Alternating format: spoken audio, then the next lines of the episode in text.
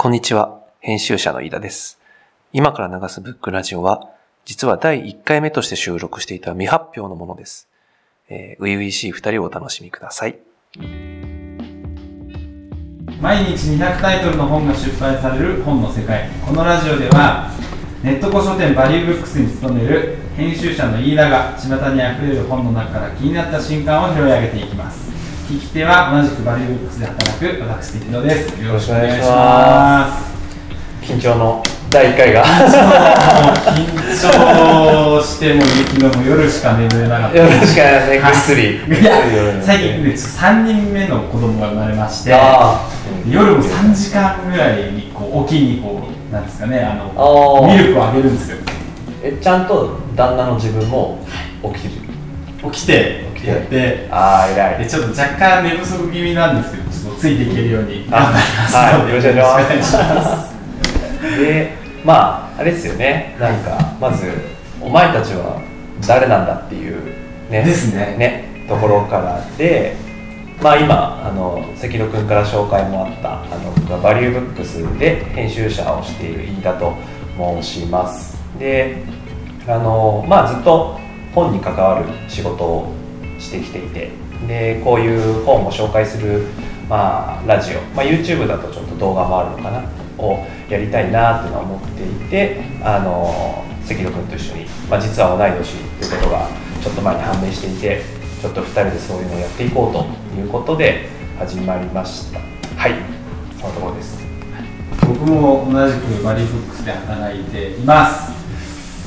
えー、と基本的には、まあ、本に関わることももちろん査定だのなんだのして、まあ、あとは来た荷物をこう戻すっていう こう重要なはい 重要なパワープレイ。まずそこであのしないと査定に本が回らないということでそこも、えっと、毎日格闘しながらはい。子育てもしながらやっております。はい。よろしくお願いします。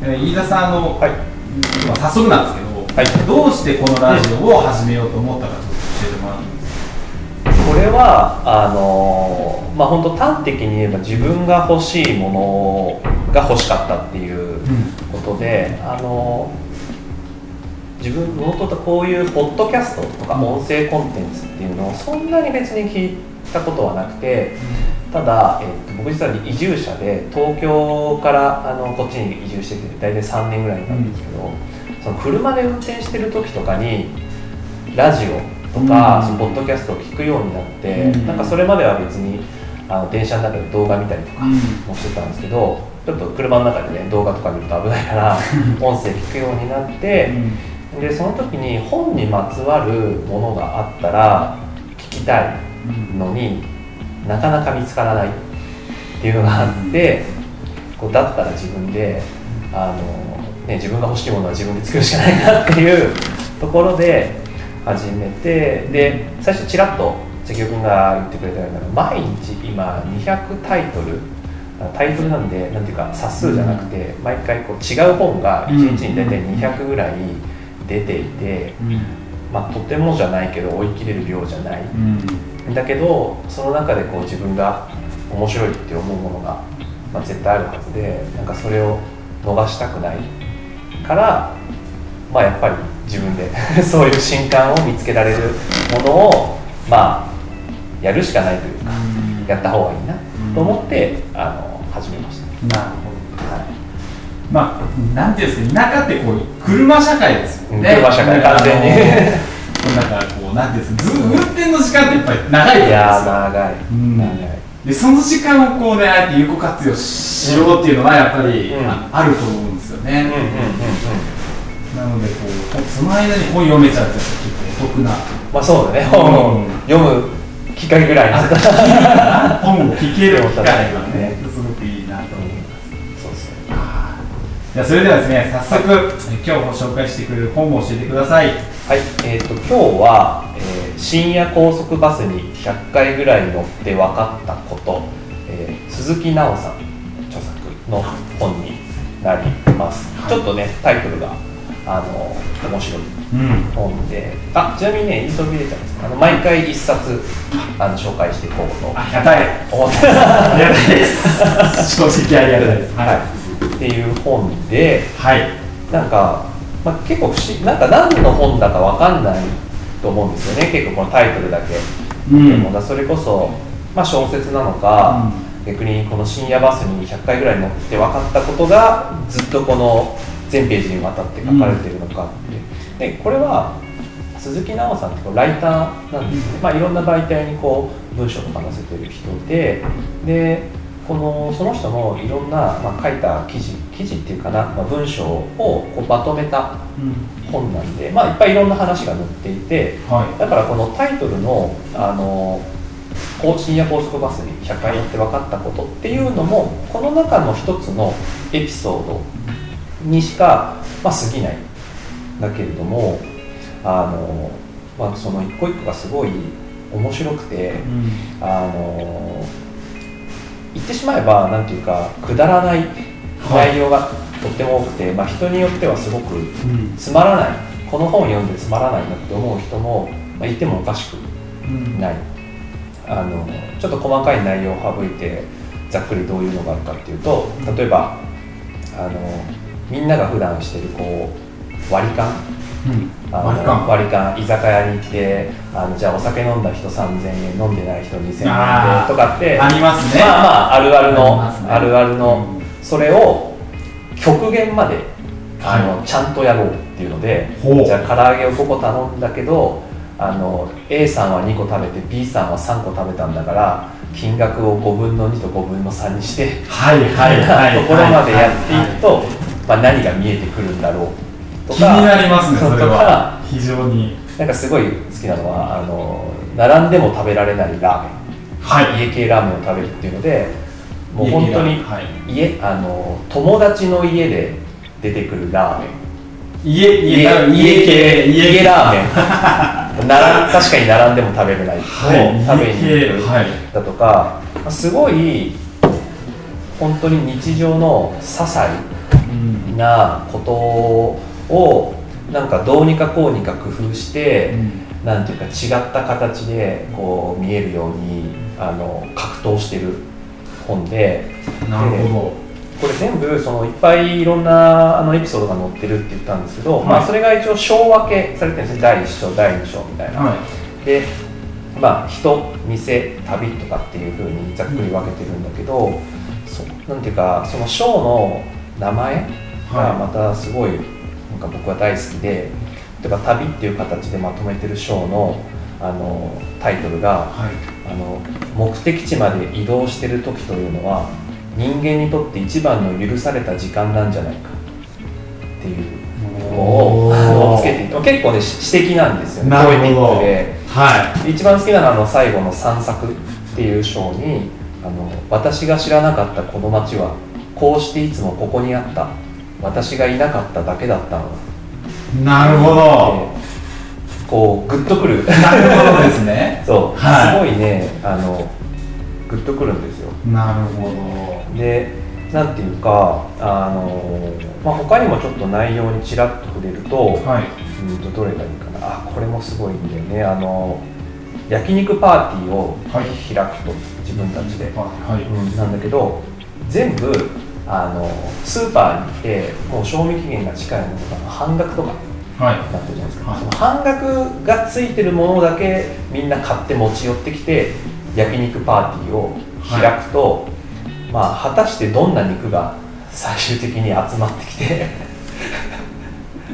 そうだみんなわかんない。みんな来る途中のスーパーによってあの半額になってるものだけ買ってきてなるほど。集まって焼肉パーティーを開く。はだったりとあか気になるやつですね。何でもかんでも。そうそう。なんかそのまあね普通に焼肉パーティー開いたってある程度楽しい。そうですね。思うんだけどなんていうかこうこの鈴木奈々さんがすごくなんか、ね、この世界は面白いはずだって本人が確信してるのがすごい感じるんですよね。なんか要はいくらでも、まあ、今日もそうだし昨日っていう日もそうだったかもしれないけどはい別に何も考えずに目に見えるもの普通にいつもの景色だなって思ってこう通り過ぎることもできるんだけどいやなんか面白いはずだっってきっと確信してて。だからまあこういうふうにじゃあ半額だけの焼肉やってみようだとかあの割り勘を極限までしてみようだとかなんかどうすればその面白さをあぶり出せるかっていうのにこうトライしてるうん。本うん。だと思っててなんかすごいなんだろうな。実は結構刺激的な本なんか。普通な普通の日常エッセイのふりをしてるんうん。だけど実はやってることはある意味過激うん。な気がしててでなんか読んでてなんかまあそうは言うけどどうやったらねなんていうか要は普通を普通じゃ思わないうん。で、ね、口で言ったら簡単だけど、うん。どうやるんだみたいな確かに。そうですね本当は目の前の日常だって、うん。実は素敵なんだよ、うん。気づきなよって言われても、まあ、別に言ってることは分かるけどそうですね。なんかまあでも分かりやすいですよね。だって子供がそれこそ生まれたら生まれる前のなんか世界と全然違うじゃないですか。親にとっても。はい、まあ、僕自身もその小さい頃子供の時って、うん。やっぱり雨降ったらワクワクしたし、はいはいはいはいはいなんか寒い雪の日ワクワクして、白い息出たら「はいタバコ」とか言ってなんかこうなんかワクワクしてたはずなんですよ。でそれがいつしかこうあ今日雪かスタッドレスまだ履いてないしどうしようかとか傘忘れてきちゃったしとかってでなんか現実的にねなってしまうと思うんですよ。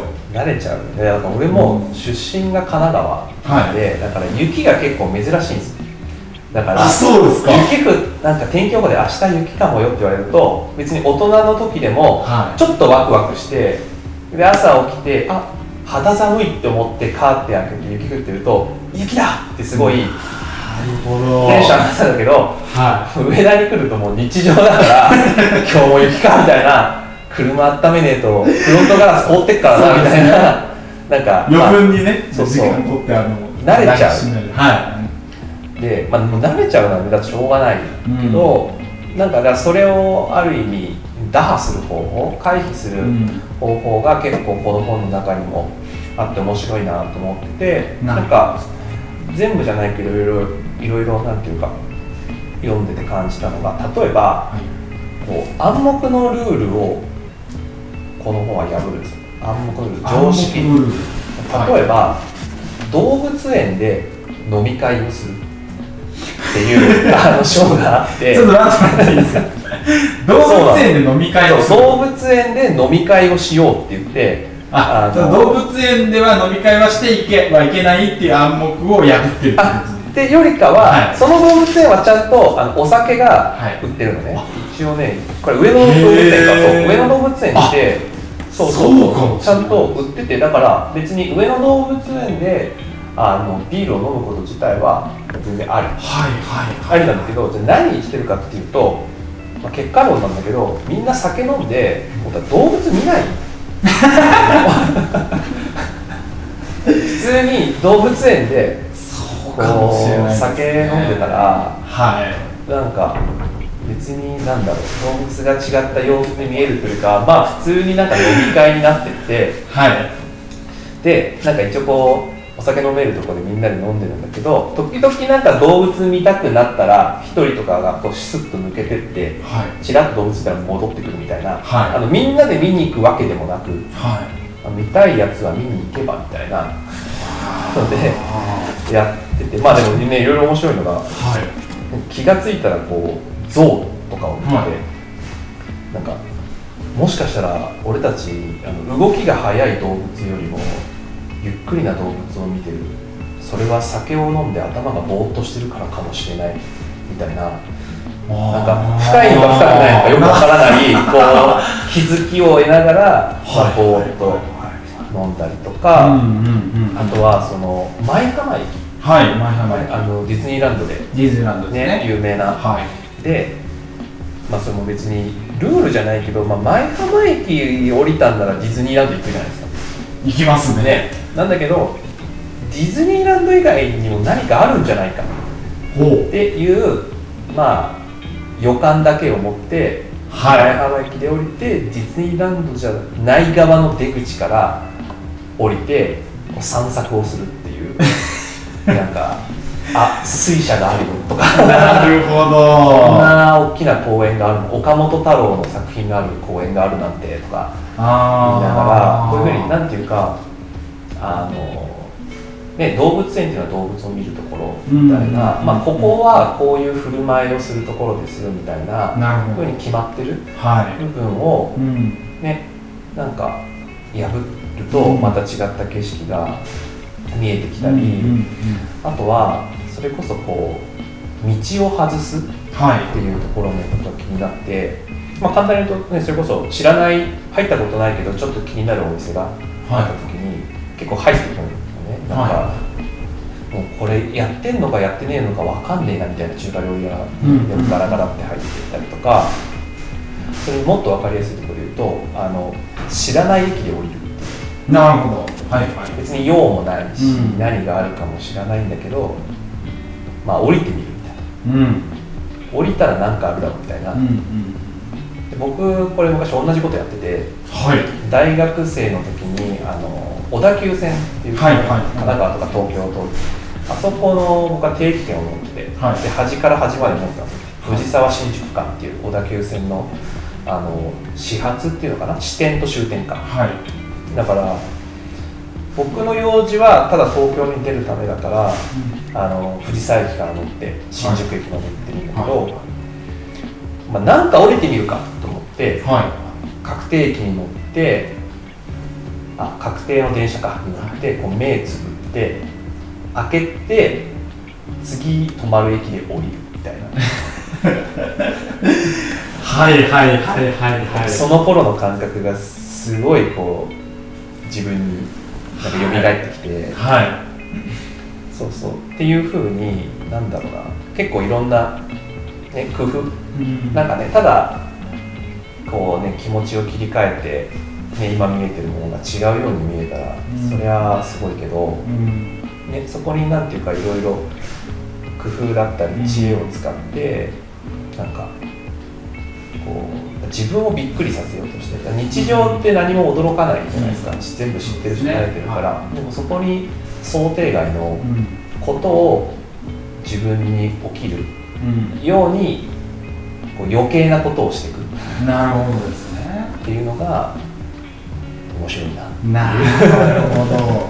まあでもありますよね。僕もそのやっぱり普段通い慣れた地元の道からちょっと外れると、あれこんな店あったっけといやかねそうそこのなんか駄菓子屋のおばちゃんは実は僕のお母さんと知り合いだったとか。あるあるなんかこうね知らなかったことがうん。不意に降ってきたりとか、うんうんうん。でも小田急線乗ったら僕箱根そばにしか行あこれそういやこれそばもあれはね今思うとすごい懐かしくて。あなんか食べたいなっていうあのそういう発見もあったり。確かに確かに。でもだってねあの箱根そばもね普段通ってる自分が行く箱根そばとね神奈川に旅しに来た人があそうなんです箱根そばってなんだって思って入ると全然違う、景色がやっぱ違いますし、ういやなんならそのはそばにうるさい長野県出身の僕があ箱根そば入って美味しいってなった なんかそれも発見というか。あ確かに確かに。なんかそういうなんていうんですかねあの常識をこう、うん。ちょっと視点が変わる瞬間って、うん。やっぱり知的好奇心がこう揺さぶられるのかわかんないですけど、確かに楽しいなっていうのは。そうすごい楽しい、はい。でそうだからこの本は単純に面白がれる人いっぱいいるのうん。かなと思って紹介もしてるんだけれども、なんか僕自身のすごい好みなんですよ、やっぱこういうことって。うん。でちょっと自分語りになっちゃうんですけど、はい。僕の中ですごいあの衝撃だった体験があって、はい。まあ、大学生の時に、はなんていうかこうカメラの授業があったんですよ。写真を撮る授業、はい。で課題を出さなきゃいけなくてでも課題がすごい緩かったんですよ。なんかはい。東京で写真さえ撮ってればい、うん、どんな内容でもよしみたいな、ああなるほどですね、でなんか面白いことしてえなって思ってでその時に、まあ、僕はなんていうかちゃんちゃんとって言い方おかしいね。耳は聞こえる両耳音は聞こえるんだけれども、はこれ耳栓をしてはい。でその時それこそ定期券だった新宿はをカメラ持って歩いたらその音が聞こえている状態と聞こえてない状態でなんていうか自分が感じ取ることっていうのは変わって撮る写真は変わってくるんじゃないかって思ってうなるほど。ただ耳栓してるとちょっと危ないからは危ないというか変な人に思われそうだから あのニット帽をかぶってその中に実は耳栓をした状態でこう一眼レフ持ってい。は新宿に繰り出したんですはでそしたら困ったことに音がね聞こえるの。耳栓してるけど。いはいはいはでなんでだろうって思ったけど、はい。多分俺の想像からするとあの耳栓ってこう入ってくる音を全部小さくするじゃないですか。い。はい仮に音を半分にするとするじゃないですか。はい。で音って実はいっぱいあってそういうなんだろう、まあ、人の足音とか、はい。車のクラクションとかあるじゃないですかで小さい50の音とはい。大きい100の音があったらはい。その差って100じゃあ50じゃないですか。はい100、はい。そう150でですね。100の音にこうかき消されちゃうんだけどはい。耳栓して全部半分になったとしたらはい。50だった音って25になってはい。100だった音って50になるんですよ。はい。はい。でその差って50-25で25になるんですよ。はいはいはい。だから小さい音と大きい音の差が小さくなって耳栓することによって、はいはだからあの小さい音が大きい音にかき消されるってことが少なくなっていうんうん。いろんな音が聞こえるようになったんじゃないか。ってあったって思うんですけど。なるほど。でもまあそれはよくてでもでもだからほんこっちは聞こえないつもりで言ったのに聞こえちゃうから困ってそうですよね。どうしようって思ったんだけど、はいはいでもここは逆に新宿で聞こえてくる音を全部採取してそれを写真に撮ろう。って思ってそうしてみるとはなんかあ自販機で誰か買った時に小銭が落ちてくる音がした。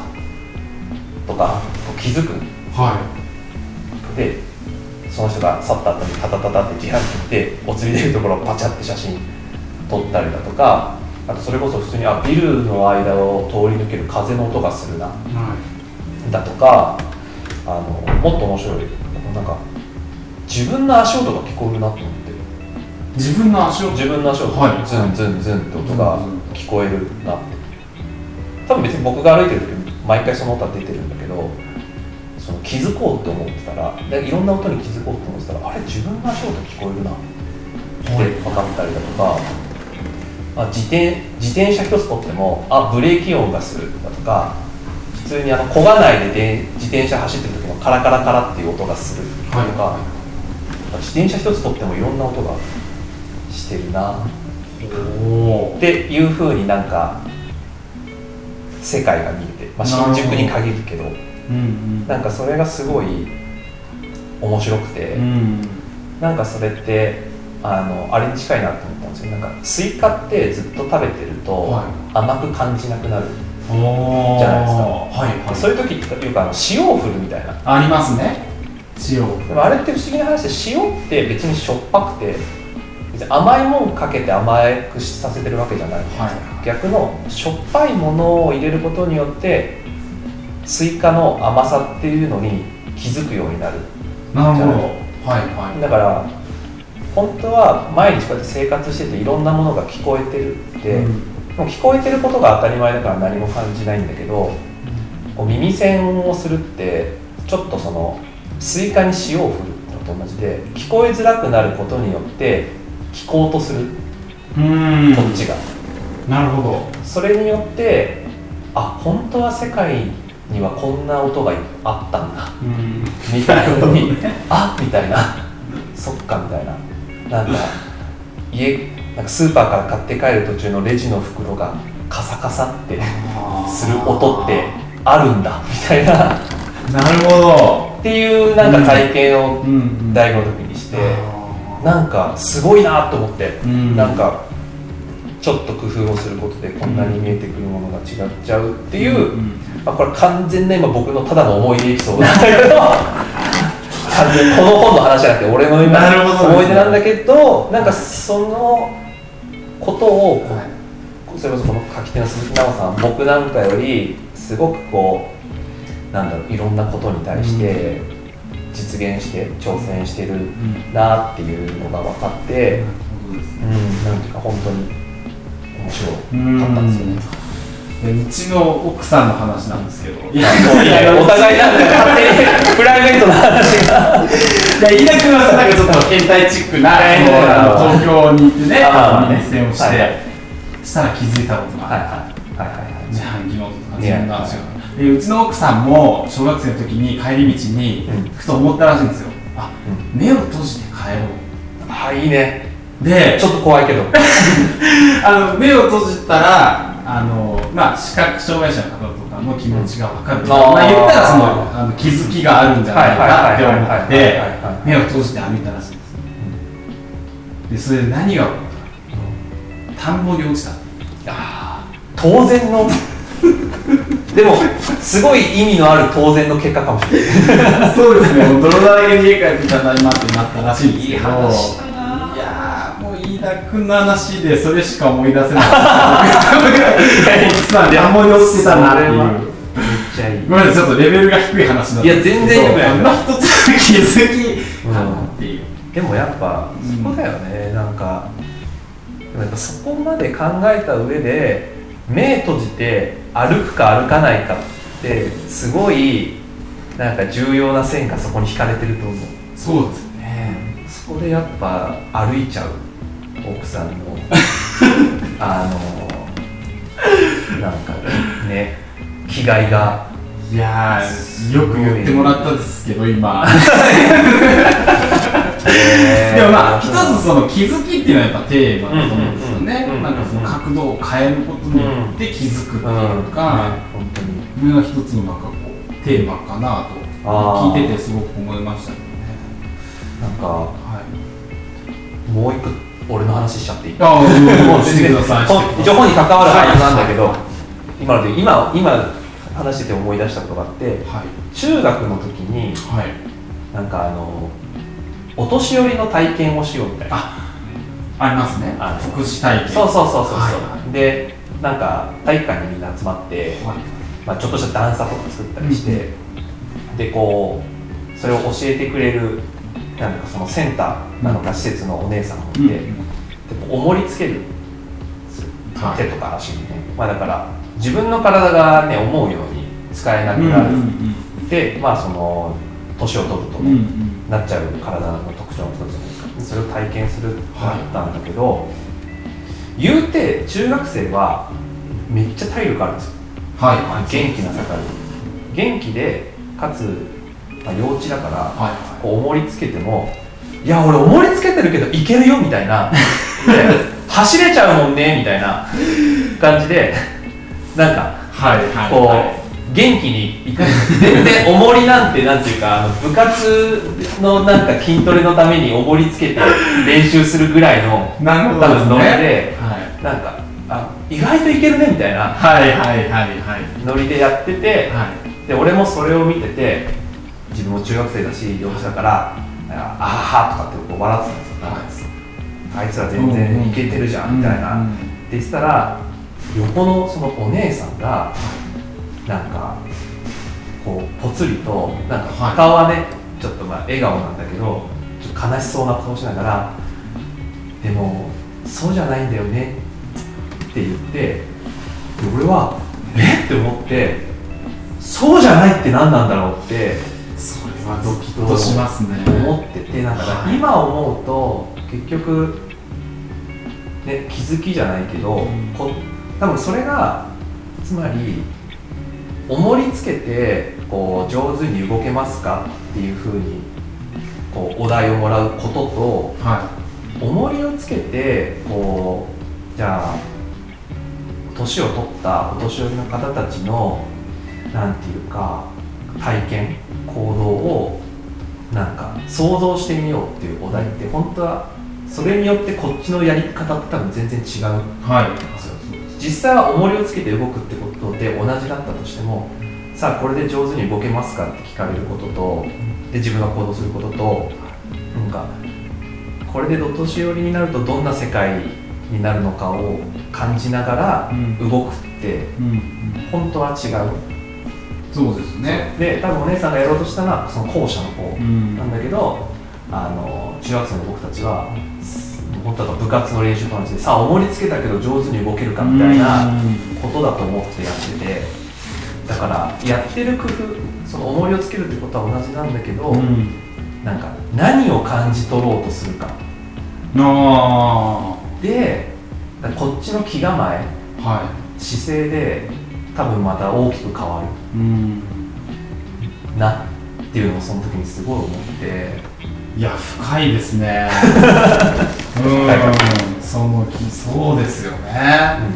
そう。でもだからこの本もこの本僕すごいいいなと思ったのは、さっきのじゃあ、ね、暗黙のルールをじゃあ破ってみるだとか、あのね、知らない駅で降りるだとかうん。なんていうかそういうなんだろうハウツーじゃないけど、はいろんな工夫の仕方も載ってるんだけどそこってよりかはやっぱりそれをやろうとしたりこの世界は面白いはずだっていうふうに気づこうとしてるこの鈴木さんの鈴木奈緒さんのなんていうかその姿勢はい。なんか気構えをうん。とかその熱量を感じられるのがこの本の魅力のなんかうん。一番大きいことだと思って。て、なるほど。うん。別にここの本に書いてあることと同じことをしても、うん。まあそれはそれでその人その人の面白さとかうん。気づきもあると思うけど、別になんていうかこの本をパタンとした後じゃあ自分はどうしようかなっ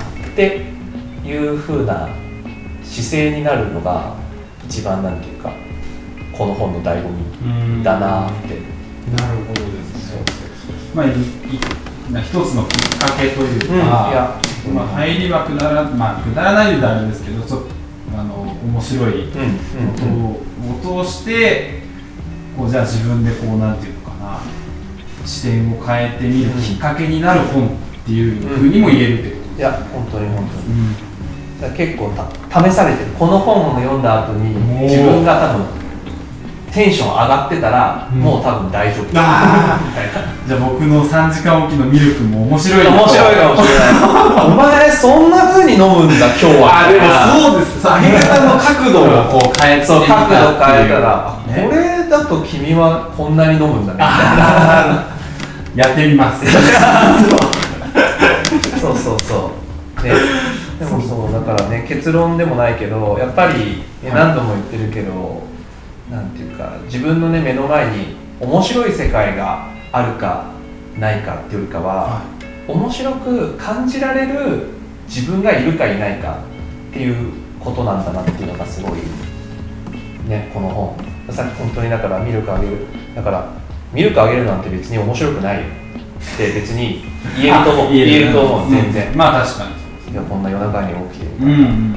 っていうのを別にでもだからそれつまんないわけじゃないつまんつまんないことって実はない。つまんないこともないし、うんうん逆に言えば面白いこともない。はいはいはただこことはこととしてあるだけ、うん。ミルクをあげるっていうのはミルクをあげるっていうこととしてただあるだけでいうん。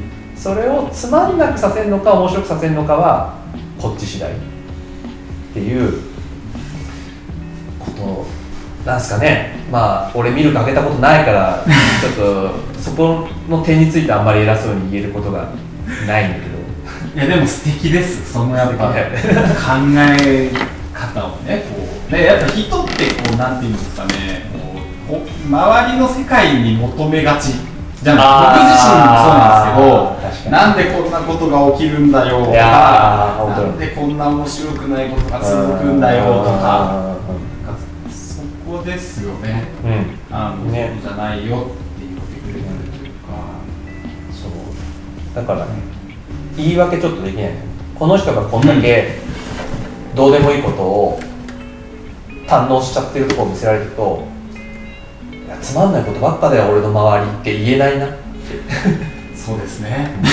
だってこの人は楽しんでる鈴木奈緒さんは楽しんでるじゃんって、ううん。なんかすごい全然いい意味で見せつけてくれる。うん。なっていうはい本でした。ねありがとうございます、ありがとうございますもっと詳しく読めばあの載ってるってことですね、あいろんそうもっと全然今紹介しきってないあの、話もいっぱいあるしあのとっても読み応えのある本なので、ぜひあの手に取ってもらったら嬉しいです。ありがとうございます、はい。今日は本当に、はい。僕は一度読まなきゃいけないなと思わせる本でしたね。ありがとうございます。まあそれこそあの一つ一つ短いからあのミルクあげるために起きた時にちょっと一つだけ読むとかちびちび進めるとか、はい、そんなこと。ありがとうござい。ありがとうございまます。すはいじゃあ、はい。また次回。次回。ということで。楽しみに。はい楽しみにお待ちいただければと思います、ありがとうございます。ありがとうございました